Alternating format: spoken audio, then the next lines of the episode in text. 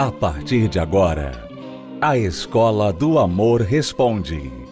Apresentação: Renato e Cristiane Cardoso. Olá, alunos, bem-vindos à Escola do Amor Responde, confrontando os mitos e a desinformação nos relacionamentos. Onde casais e solteiros aprendem um amor inteligente. Vamos responder já, Cristiane, perguntas dos nossos alunos que estão esperando respostas. Meu nome é Deus, eu falo aqui de Uberlândia e eu quero saber se um casamento que começou na igreja, aí terminou e hoje é, a pessoa, a minha ex-mulher, ela tem outra família e tem outros filhos e isso me dá legalidade de casar de novo? Então, é difícil a gente dizer aqui categoricamente de uma forma ou de outra, o David, porque, como você disse, você fez questão de citar que este casamento de vocês dois começou na igreja. Ou seja, a princípio vocês dois estavam bem conscientes da seriedade da aliança do casamento. Só para contextualizar aqui, o que diz a palavra de Deus? O que, que Jesus disse? Lá em Mateus 19, Jesus é perguntado de uma forma assim, para trazer uma armação para ele, não é? pelos fariseus, pelos doutores da lei, se era legal dar carta de divórcio. Então Jesus cita o caso de Moisés, quando ele, pela dureza do coração das pessoas, ainda que contra a vontade de Deus, ele, para não oprimir as pessoas, não forçar alguém a ficar num relacionamento opressivo, então ele concedeu a permissão de haver divórcio quando houve infidelidade. Então, o divórcio é permitido por Deus no caso da infidelidade. No caso, quando ambas as partes são pessoas conhecedoras da palavra de Deus, pessoas conhecedoras da lei de Deus. Ou seja, eu sou conhecedor da lei de Deus juntamente com a Cristiane. Éramos os dois conhecedores da palavra de Deus quando nos casamos. Se hoje eu me divorciasse da Cristiane, então eu estaria indo contra essa palavra. Eu estaria desobedecendo gritantemente a palavra de Deus e vice-versa. Então, nesses casos que os dois são pessoas da fé, que conhecem a palavra de Deus, que Deus quer que haja seriedade, respeito para com a aliança do casamento. Senão virá bagunça. Se não virar bagunça. Isso é algo que nós não podemos levar para os incrédulos. Agora, é bem verdade que nem todos os que estão na igreja são crentes. Nem todos os que estão na igreja têm a consciência disso, infelizmente. Então, é importante você entender que a afiliação a uma igreja, a afiliação a uma denominação, não significa necessariamente conversão. Não significa necessariamente que uma pessoa entende, crê e segue as leis de Deus.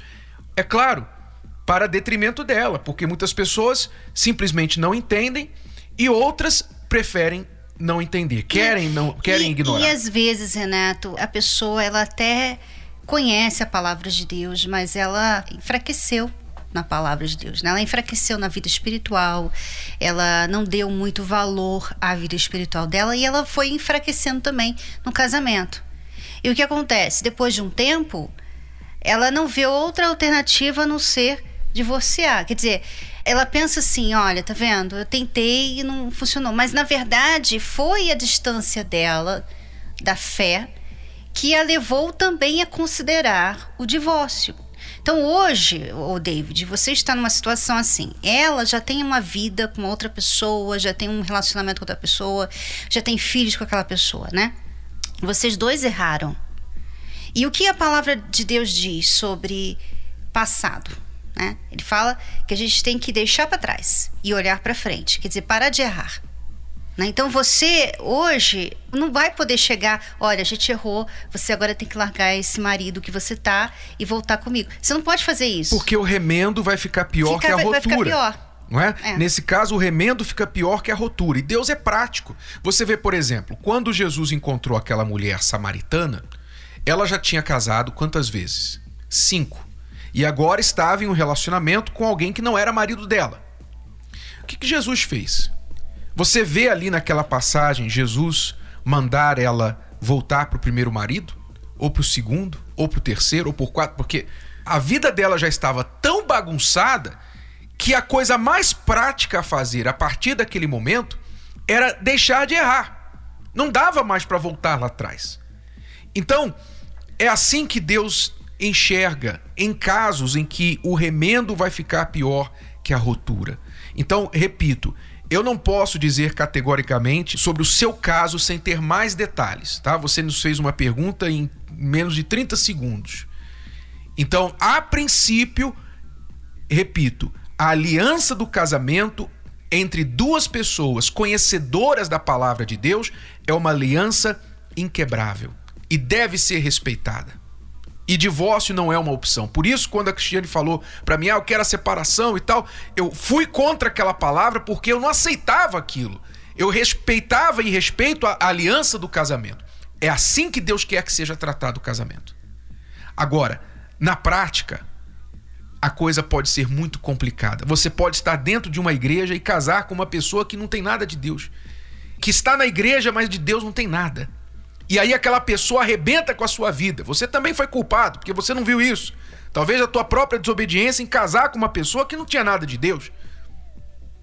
E aí você arrebentou a sua vida, desgraçou a sua vida, aquela pessoa te traiu ou fez alguma coisa que mostrou que ela não tem nada de Deus. Você vai ficar amarrado agora o resto da sua vida por causa da infidelidade e desobediência daquela pessoa? E também, Renata, a questão do julgo desigual, né? Porque às vezes a pessoa também. Ambas estão na igreja, mas uma pratica, a outra não. E você vai e casa com aquela pessoa que não pratica a palavra de Deus, que não, que não é temente a palavra de Deus. Porque, claro, por exemplo, quando a gente fala sobre isso, né? Uma pessoa que teme a Deus, ela aceita. Mas uma pessoa que não teme a Deus, ela vai falar assim: ah, não, eu não acho, não concordo com isso. Eu não concordo. Eu acho que, é, sabe, a gente tem que. Se não deu certo, joga fora mesmo, parte para outra. Então, a pessoa que não teme a Deus, ela não dá valor à palavra de Deus. Então, veja bem, preste atenção, calcule comigo, né? Você teme a Deus. Você é fiel à palavra de Deus. Você casa com uma pessoa que não é que não é fiel, que não teme a Deus. Então, aí vem um julgo desigual, porque você não quer divorciar, mas ela quer. E aí? A palavra de Deus diz que se o marido ou a esposa não quiser mais ficar com você, você tem que deixar ela ir. Né? Quer dizer, por mais que você não queira o divórcio, você queira fazer a coisa certa, você não pode impor a sua fidelidade a Deus na outra pessoa. Por isso que é importante a pessoa que é solteira, você que é solteiro e está procurando uma pessoa para casar e você teme a Deus, procurar uma pessoa que teme a Deus também. Porque depois fica muito difícil, você tem expectativas, você é fiel à palavra de Deus, você quer praticar, mas a sua esposa, o seu marido não quer. Então fica uma situação difícil, quase que impossível.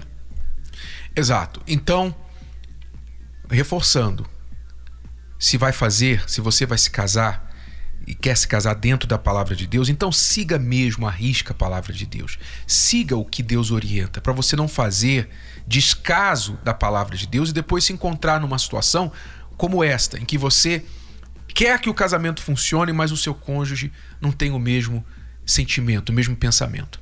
Por isso, mesmo contrariado dentro da palavra de Deus, ele permite o divórcio em casos de infidelidade conjugal e também quando há abandono do cônjuge.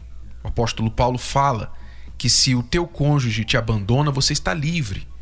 Então, nesses casos, a pessoa está livre, mas procure respeitar. Se você é da fé, procure seguir à risca a palavra de Deus. Nós nos aprofundamos mais nesse assunto num estudo com base em versículos e muitos textos bíblicos sobre divórcio e recasamento, e você pode encontrar este estudo através do arcacenter.com.br ou então acessar casamentoblindado.com e você pode ouvir com cuidado, com atenção e verificar as passagens bíblicas através do estudo Divórcio e Recasamento à Luz da Bíblia. Mais detalhes no nosso site casamentoblindado.com.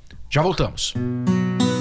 Com o aumento do número de separações, pessoas que não querem mais errar têm buscado informações confiáveis sobre divórcio e recasamento.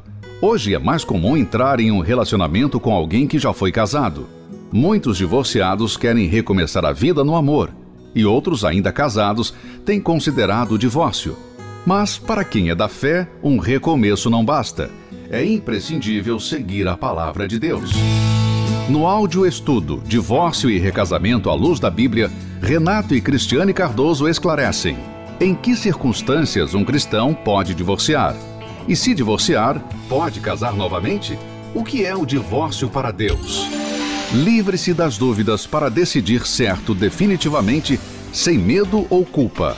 Áudio estudo em CD Divórcio e Recasamento à Luz da Bíblia, com os autores de Casamento Blindado.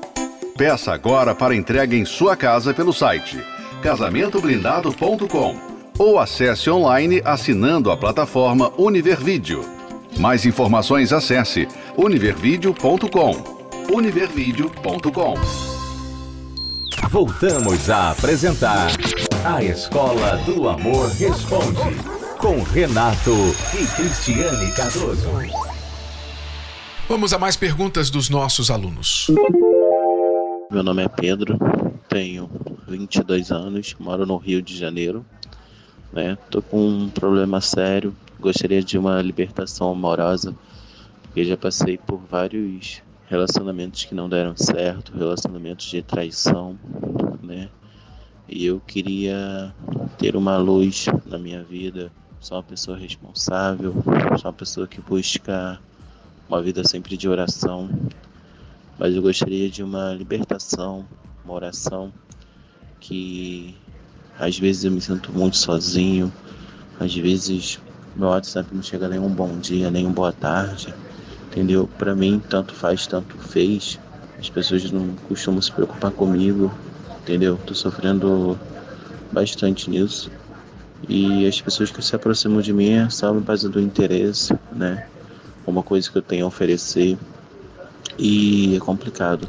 Pedro, parece estar bem claro, apesar de você ter falado por pouco tempo, qual é a raiz do seu problema. Chama-se carência. A sua carência tem feito você escolher mal. Aquela velha história. Quando a gente está com fome e vai no supermercado, qualquer porcaria serve. Então você está com fome, tanto que você sente a falta de um bom dia no seu WhatsApp. Né? Isso para você é tão importante que você sente falta disso. Então a sua carência é tão grande que você acaba escolhendo mal. Se as pessoas com quem você se envolveu no passado todas te traíram, são pessoas que você escolheu de princípios, de caráter muito ruim.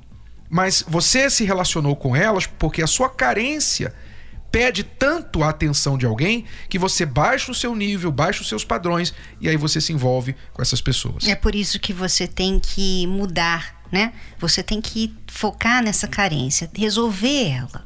Uma pessoa solteira não quer dizer que ela é sozinha, né? Que ela viva na solidão. Não quer dizer soli... solteirice, não quer dizer solidão. Né? Muitas pessoas solteiras são felizes. Elas são felizes por quê? Porque elas, elas estão bem resolvidas, elas estão prontas para fazer uma outra pessoa feliz. E para você entrar num relacionamento que realmente vá durar, né, para sempre, você tem que estar tá bem, você tem que estar tá feliz com você mesmo, você não pode ser uma pessoa carente. Então você tem que resolver esse problema, o Pedro. Não é o problema de não ter ninguém, é o problema da carência. Resolva esse problema da carência através do tratamento da terapia do amor toda quinta-feira aí no Rio de Janeiro e em todo o Brasil, a terapia do amor acontece para ajudar solteiros e casados a lidar com carência, com inseguranças, né? Todo tipo de problema que vem com a vida amorosa. Exato. E quando você estiver curado disso, Pedro, você não vai precisar correr atrás das pessoas. Você vai atrair a pessoa que você quer. Essa é a diferença. Então, você pede oração, tá bom, oração é importante. Você vai receber isso na terapia do amor também. Mas também é importante você curar essa carência interior que está dentro de você. Quinta-feira agora, compareça aí no Rio de Janeiro na terapia do amor. Existem 10 principais problemas que podem comprometer ou destruir um relacionamento: traição, quebra de confiança, falta de atenção, carência, brigas constantes, ciúmes, frieza sexual. Ama, mas não é correspondido. Gênios diferentes. Não conseguem dialogar. Desprezo e rejeição. Não sente mais amor. O amor acabou. Se identificou com algum deles? Seu relacionamento passa por algum desses problemas? É possível vencê-los. Participe da Terapia do Amor. Nesta quinta-feira, às 10 horas, às 15 horas e às 20 horas no Templo de Salomão. Avenida Celso Garcia, 605 Braz. Entrada e estacionamento gratuitos. Para mais informações, acesse terapia do amor.tv. Eu tentei o um enforcamento quando o Alisson me pegou no, no flagra, vamos dizer assim, e, e, e, não sei da onde surgiu uma faca, porque era um sótão, então não tinha nada, só tinha fio de telefone. Então eu fui tentar esse enforcamento, ele me pegou, e no que ele me pegou, ele falou assim: Você tá louca? E aquilo para mim me gerou uma ira muito grande. E é onde eu saí atrás dele com a faca. E por pouco não acertou, pegou na porta. Bom, você então, para chegar a esse ponto, o que tinha acontecido entre vocês? Tudo. A gente na verdade, assim, eu tinha um histórico de mentira, eu mentia muito, tinha um vício da mentira, então eu mentia muito. O Alisson era muito ciumento, e o Alisson era daquele tipo: eu sou assim e não vou mudar. Você sabia que eu era assim, você casou comigo assim porque você quis, ninguém te obrigou a casar com, né, casar comigo assim. Então a gente tinha muitas brigas por conta de mentira, ciúme, é, ele era muito inseguro, eu tinha outros relacionamentos frustrados, então eu não conseguia é, me entregar, amar ele o jeito que ele queria. Então essa insegurança dele gerou muitos problemas na nossa vida, né, no nosso casamento. Então eu tentei mudar de emprego, achando que seria a solução, tentei ter a minha filha, achando que seria a solução, e tudo cada vez mais foi piorando o nosso casamento, que foi nos afastando, foi, eu fui ficando cada vez mais fria, ele como homem também. Eu vinha do serviço, se eu descia um ponto antes para ir no mercado, ele já achava que eu estava mentindo. Claro, eu mentia, sim, mas eu tinha que mentir porque ele já achava que eu estava mentindo. Então aquilo começou a gerar um vício. Então se eu falava para ele, não, eu estava no mercado, ele não ia acreditar. Então por que, que eu ia falar que eu estava no mercado?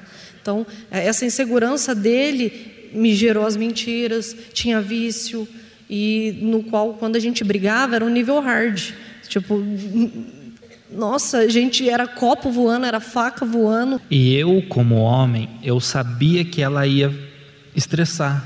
Então eu fazia o quê? Eu atentava porque eu sabia que ela ia se sair fora do controle. Aí o erro não era mais meu, o erro é dela, porque quem se exaltou foi ela.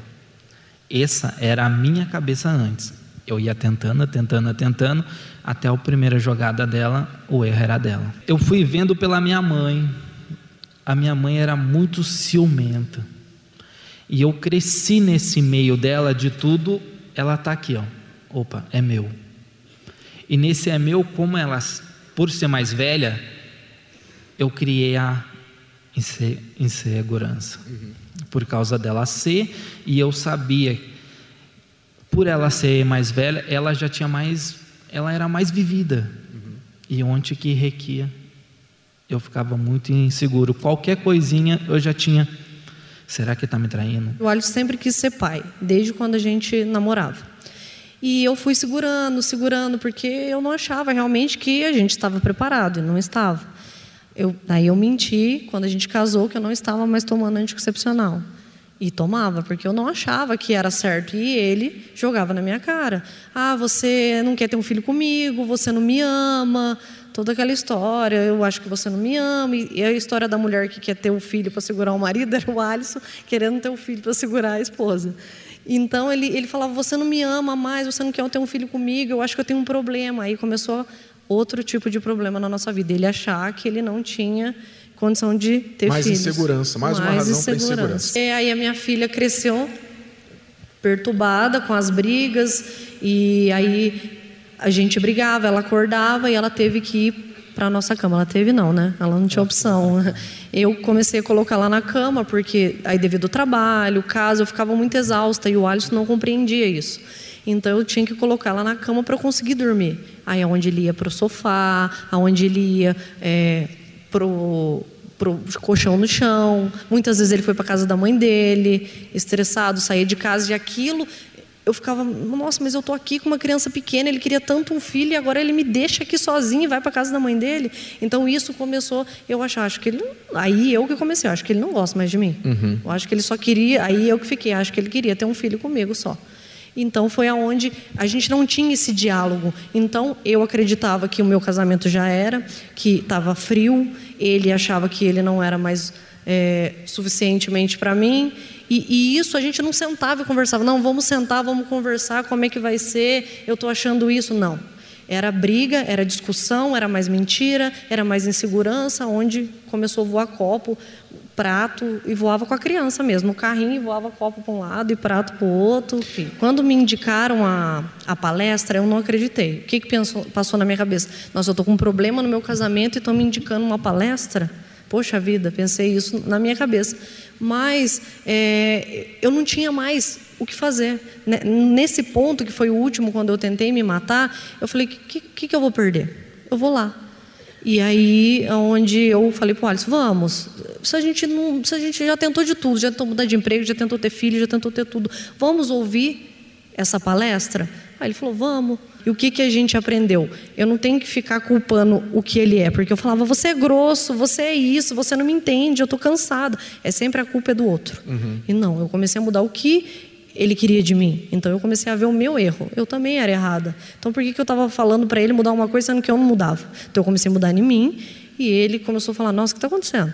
Ele chegou em mim um dia e falou assim: Mas o que está acontecendo? Por que, que você está tá fazendo isso que você não fazia? Aí vinha me cutucar.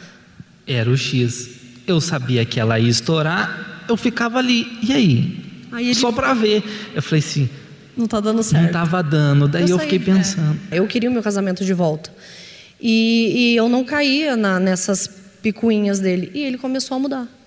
Aí ele começou a ser mais carinhoso, começou a fazer o que ele não fazia. Aí às vezes sim, eu ficava estressada. Aí ele falava: Não, calma. Eu falava: Nossa, calma agora? E aí começou a tudo. É, cada vez mais foi mudando uhum. até chegar nos dias de hoje. Então, mas para isso acontecer, a gente teve que o quê? Ouvir, obedecer, obedecer e, e permanecer e praticar.